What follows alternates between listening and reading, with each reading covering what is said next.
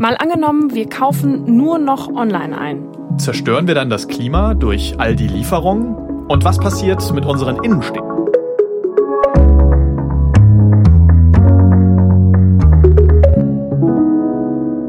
Ich bin Sophie von der Tann. Und ich bin Marcel Heberlein. Wir sind beide Korrespondenten im ARD Hauptstadtstudio. Und in diesem Podcast machen wir jede Woche ja ein Gedankenexperiment. Heute schauen wir uns an, wenn wir alles nur noch online shoppen. Was wäre dann? Wenn das Wirklichkeit werden würde, dann könnte sich die Tagesschau in der Zukunft vielleicht mal so anhören.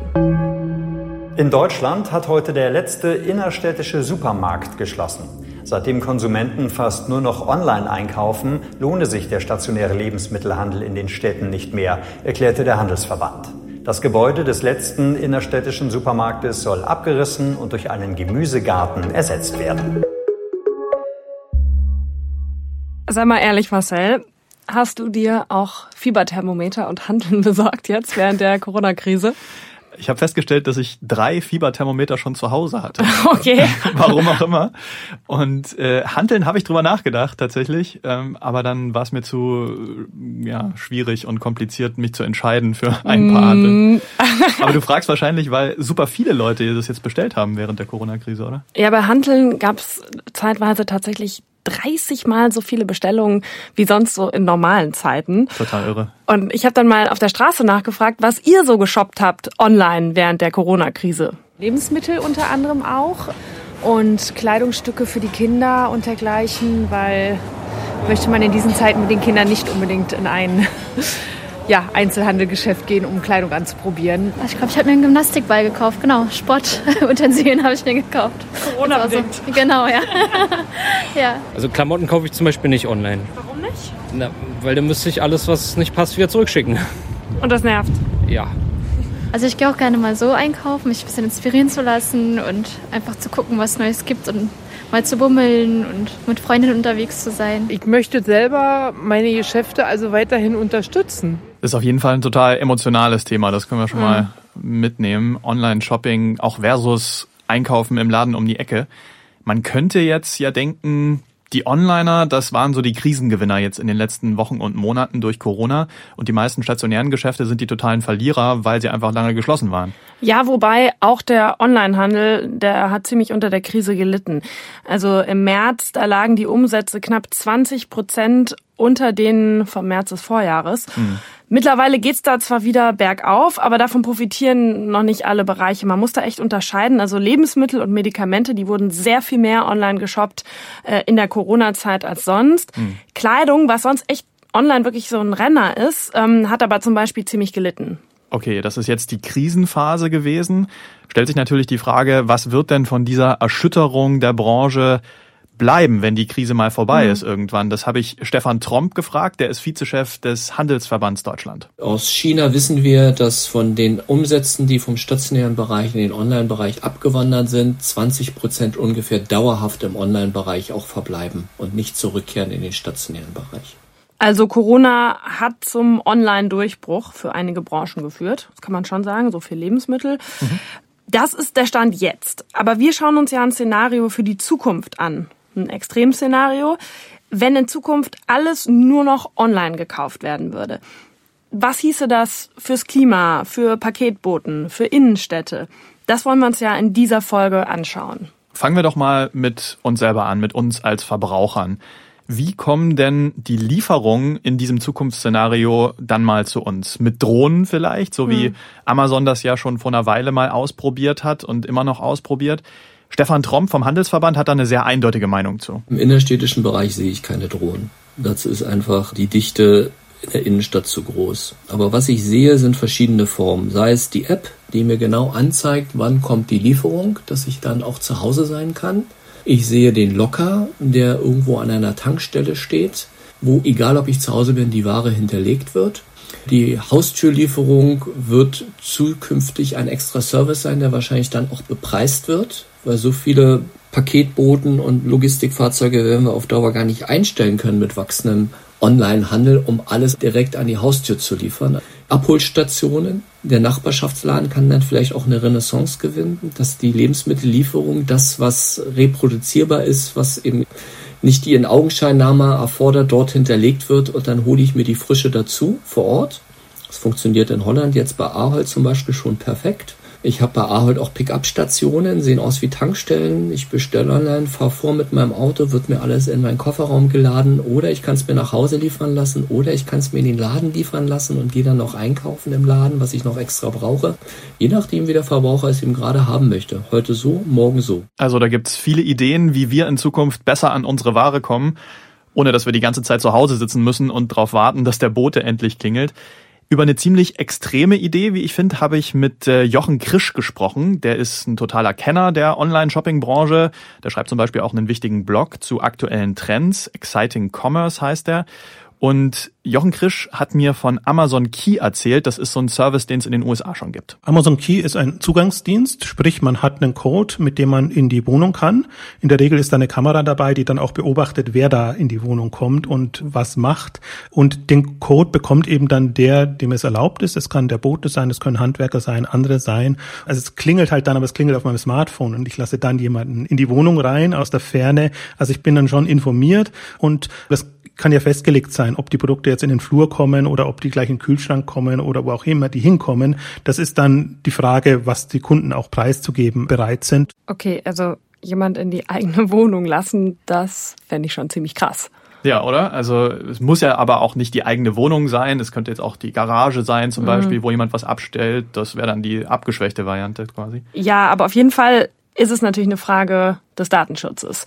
Also wie viele persönliche Daten bin ich bereit an ein Unternehmen zu geben, damit ich es am Ende bequemer habe. Ja, Datenschutz ist halt ein, ein großes Thema, klar. Ähm, ich meine, in dem Moment schon, wenn ich angebe, wann ich nach Hause komme, damit ja. die Paketübergabe leichter wird, ist es auf der einen Seite angenehmer für mich. Auf der anderen Seite kriegt ein Unternehmen auch Infos über meinen Tagesverlauf. Und wenn diese Daten dann in die falschen Hände geraten würden, dann kann es natürlich auch gefährlich werden. Ne? Ja, das wäre mein Bedenken. Also. Hm. Und abgesehen davon bauen Unternehmen ja jetzt schon Persönlichkeitsprofile damit, was wir so für einen Geschmack haben. Also von Klamotten zum Beispiel. Der eine mag eher grün, der andere mag eher blau und so weiter und so fort. Was ja einerseits auch äh, schön oder praktisch ist, wenn man nur das angezeigt bekommt, was man auch wirklich mag.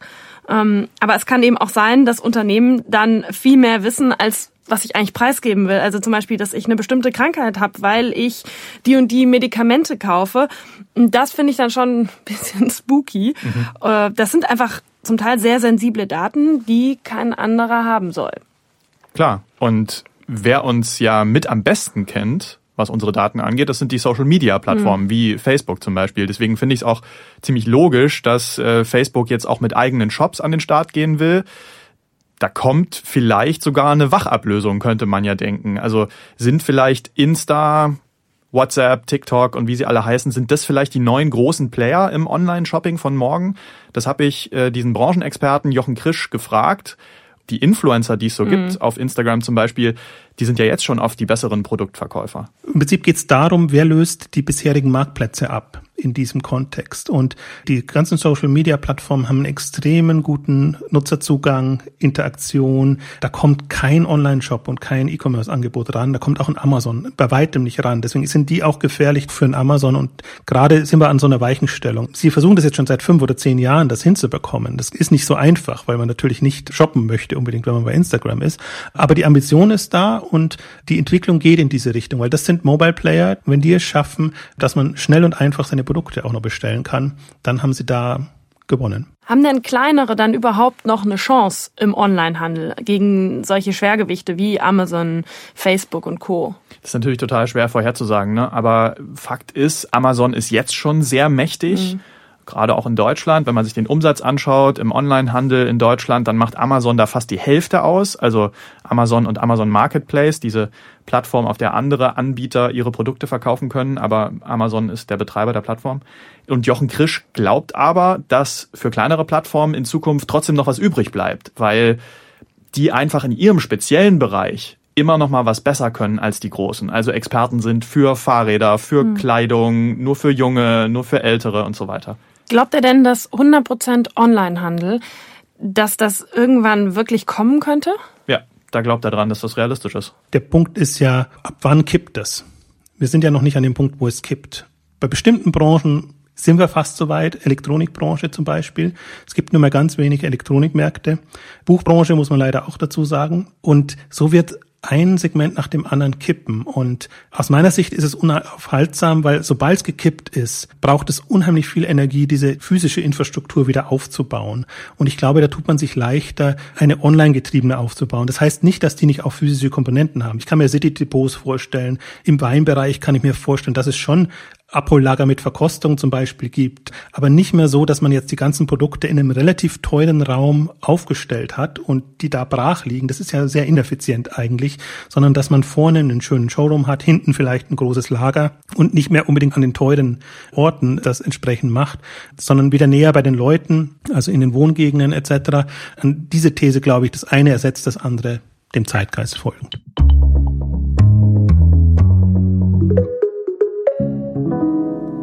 Ich habe mich ja gefragt, ist das überhaupt möglich, dieses Einkaufserlebnis, was wir jetzt alle kennen und viele auch mögen, das alles online zu haben? Mhm. Das habe ich Andrea Gröppel-Klein auch gefragt. Sie forscht zu Online-Shopping an der Universität des Saarlands.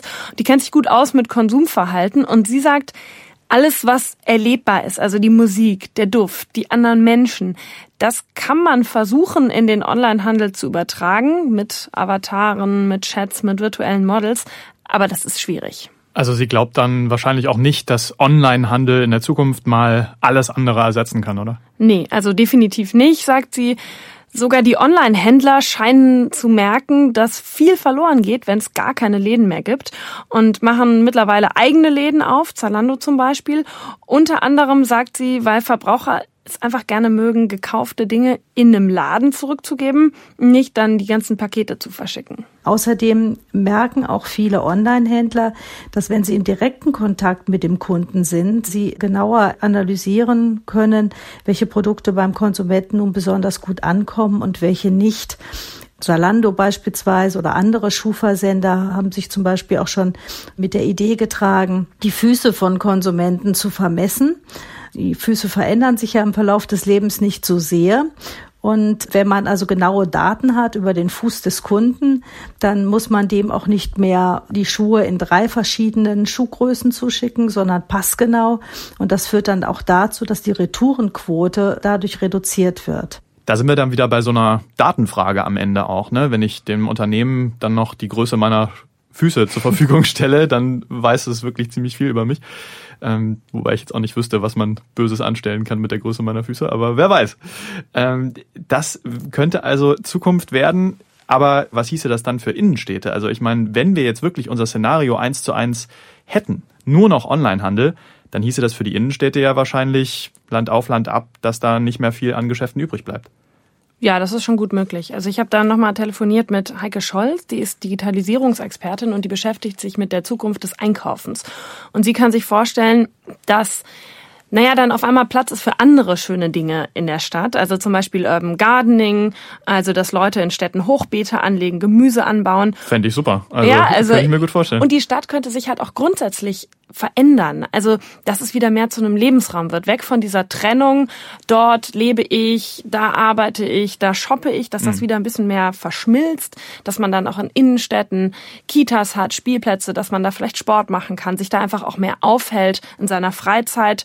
Und wenn die Mieten von den Ladenräumen sinken sollten oder der Staat auch eingreift, dann könnten auch wieder kleinere Manufakturen und Läden einziehen. Ich habe ja gerade schon gesagt, ich finde die Idee eigentlich ganz charmant, aber es klingt auch so ein bisschen nach einer romantisierten Vorstellung, dass man jetzt dort überall Gemüse mhm. anbaut und äh, die große ja. Freiheit anzieht.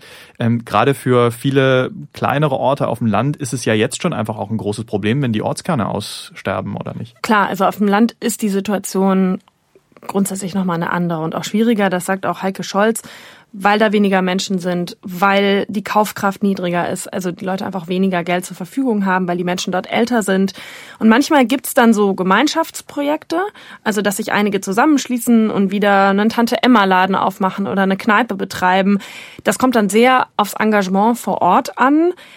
Und solche Läden wirklich wirtschaftlich zu betreiben, das ist sehr schwierig, wenn es online vor allem alles viel günstiger ist. Ja, und das Ding am Onlinehandel ist ja, man bekommt online dann alles, alle Art von Produkte, selbst wenn es die sonst auf dem Land in ja. den Läden nicht gibt. Also das ist natürlich sonst was, was man nur in der Stadt kennt, dass man einfach rausgeht und die komplette Auswahl hat. Und jetzt durch den Onlinehandel hat man das egal, wo man sich dann auch äh, befindet. Ne?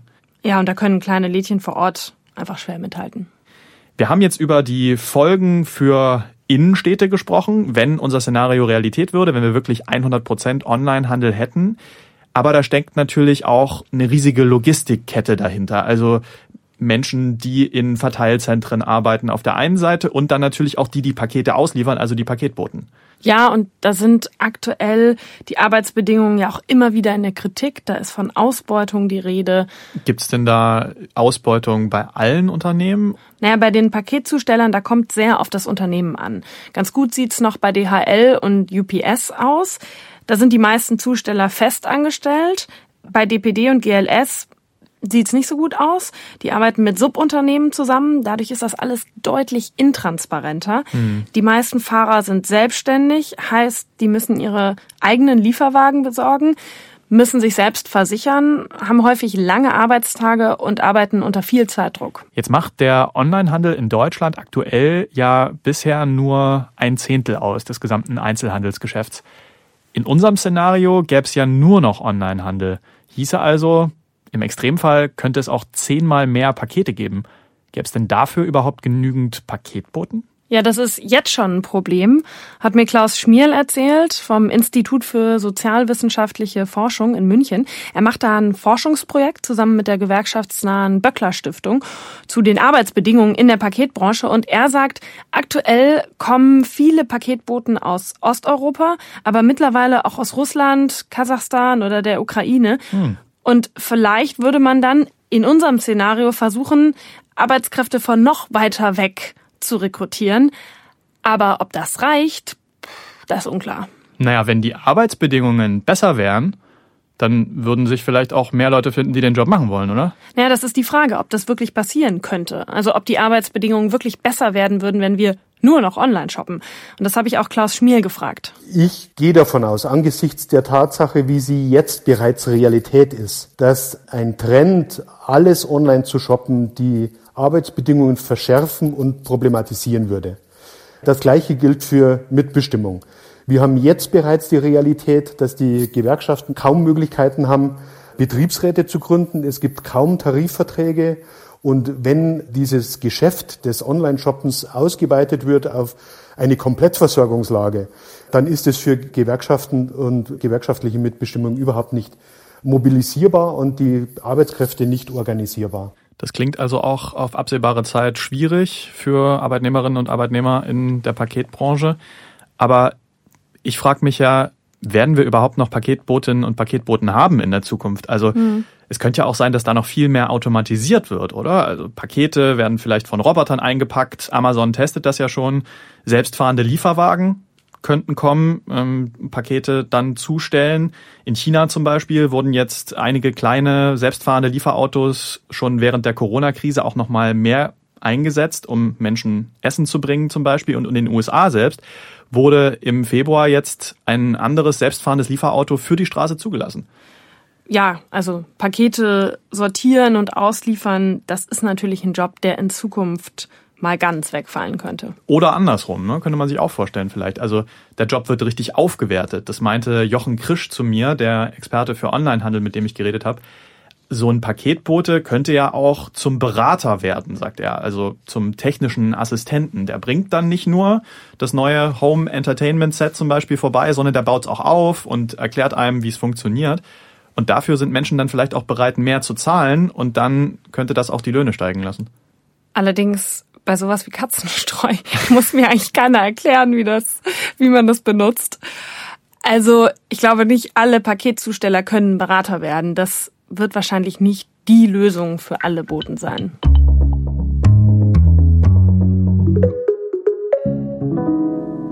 Also 100% Onlinehandel, das ist ja unser Szenario. Was macht das mit dem Verpackungsmüll? Das wäre jetzt eine Frage, die wir sicher länger auseinanderfädeln könnten. Die andere ist, was bedeutet unser Szenario eigentlich fürs Klima? Marcel, du hast dich damit beschäftigt und ich war wirklich erstaunt, was du da rausgefunden hast. Mhm, ich bin da mit der Annahme reingegangen, nur noch online shoppen, das muss ja eine Katastrophe sein fürs Klima. Also viel mehr Onlinehandel, habe ich gedacht, gleich viel mehr Pakete, gleich viel mehr Lieferwagen, die rumfahren und CO2 rausblasen.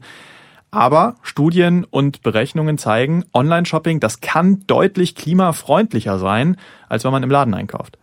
Das war für mich echt ein Aha-Moment. Erklär doch nochmal, warum das so ist. Naja, wenn man sich jetzt mal ein einzelnes Produkt nur anschaut, dann könnte es einfach besser sein, wenn ein Paketbote rumfährt mit vielen Paketen hinten drin, als wenn jeder einzeln zum Laden fährt. Im schlechtesten Fall auch mit dem eigenen Auto und dort was kauft. Und der Laden muss ja auch noch beheizt werden und es wird Strom verbraucht, wenn dann diese ganzen Produkte in Szene gesetzt werden sollen mit Licht und so weiter. Da kommt schon einiges zusammen an CO2. Also ist Onlinehandel sogar besser fürs Klima? Theoretisch möglich wäre das, aber in der Praxis, da sieht es oft leider anders aus. Also es gibt einfach sehr viele Einzelbestellungen aktuell. Wenn man heute ein Buch kauft und morgen ein anderes und mhm. nächste Woche nochmal eins, dann muss immer wieder einzeln ausgeliefert werden. Das schadet natürlich dem Klima. Und Expressbestellungen sind ein Problem, die sind besonders schlecht, weil die Lieferwagen dann nicht ordentlich voll sind, aber trotzdem losgeschickt werden müssen, damit das Paket schnell ankommt. Und dazu kommt noch das ganze Zurückschicken wahrscheinlich, ne? Also dadurch entsteht ja auch viel CO2, oder? Genau, die Retouren, das ist auch ein Thema. Dann muss man eben wieder extra was transportieren. Gerade bei Klamotten kommen Retouren ja oft vor, einfach weil Anprobieren im Laden bei Online-Shopping nicht geht. Da lassen sich dann viele mehrere Größen schicken und äh, schicken dann einige davon zurück.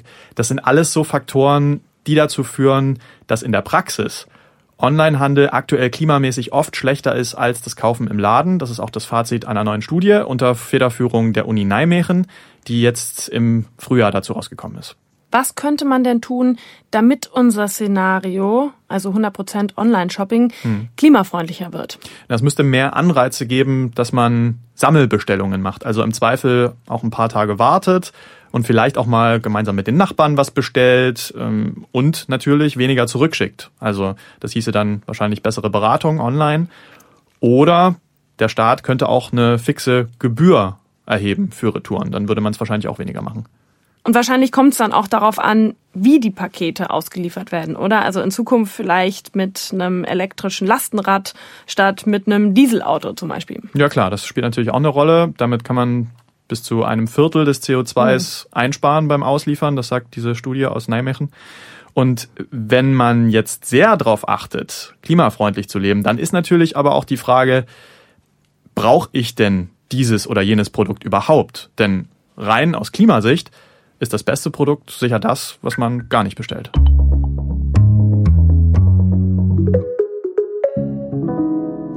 Jetzt haben wir beide viel gesprochen. Lass doch noch mal zusammenfassen, was in den Extremfällen passieren könnte, wenn wir nur noch online shoppen. In dem einen Extremszenario, da könnte es so laufen. Die Innenstädte sind ausgestorben. Seitdem es keine Geschäfte mehr gibt, gibt es auch keinen Grund mehr, sich dort aufzuhalten in den Innenstädten. Besonders hart trifft es natürlich die Orte auf dem Land. Gleichzeitig wird der Konkurrenzkampf bei den Paketzustellern noch krasser. Also viele Paketboten werden weiter schlecht bezahlt und, und auch die Arbeiter in den Lagerhallen stehen enorm unter Leistungsdruck. Die ganzen Sprinter und Minivans, die durch die Straßen fahren, die stoßen extrem viel CO2 aus. Die Straßen werden zugeparkt von Lieferwagen, dazu kommen zu Hause Berge von Verpackungsmüll. Wir kaufen nur noch über große Plattformen ein und die wissen auch ganz genau, was wir mögen und was wir nicht mögen. Viele Menschen geben sehr persönliche Daten preis, damit sie angenehmer shoppen können online, aber die Datenskandale, die nehmen zu. Und weil die Unternehmen fast alles über unsere Vorlieben wissen, können sie uns auch immer mehr Produkte aufschwatzen, die wir eigentlich gar nicht brauchen. Ein anderes Extremszenario könnte aber auch so klingen. Die klassischen Einkaufsstraßen, die gibt's zwar nicht mehr, aber die Innenstädte sind trotzdem nicht ausgestorben. Es gibt ja jetzt ganz viel Platz für andere schöne Dinge wie Urban Gardening. Überhaupt sind die Innenstädte grüner, auch weil es weniger Lieferverkehr gibt. Kleine Werkstätten und Manufakturen ziehen wieder ein, weil die Mieten gesunken sind. Außerdem haben viele Online-Händler Geschäfte, in denen man Bestellungen abholen kann oder Kleidung auch gleich anprobieren kann. Also es gibt nach wie vor Geschäfte in der Innenstadt. Die meisten Pakete, die wir so bestellen, die werden von Robotern verpackt und von autonomen Autos geliefert, natürlich mit klimaschonenden Antrieben. Die Paketboten, die es noch gibt, die sind zu Beratern und Technikspezialisten geworden. Außerdem kaufen wir jetzt viel gezielter ein. Schließlich kennt der Algorithmus uns gut genug, um uns nur das anzuzeigen, was uns wirklich gefällt. Und das erspart lästiges Suchen.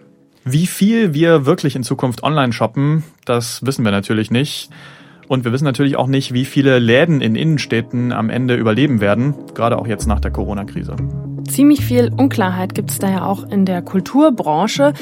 Wie gehen zum Beispiel Orchester und Festivals mit der Krise um? Damit beschäftigen sich diese Woche unsere Kollegen von NDR Info in ihrem Podcast Wirtschaft in Zeiten von Corona. Alles ist anders. Das ist unsere Hörempfehlung für euch diese Woche. Wenn ihr das, was wir machen mögt, oder wenn ihr Verbesserungsideen habt für uns, dann schreibt uns an malangenommen.tagesschau.de. Wir freuen uns. So, wir sind für heute raus. Macht's gut, bis bald. Und bleibt gesund. Tschüss.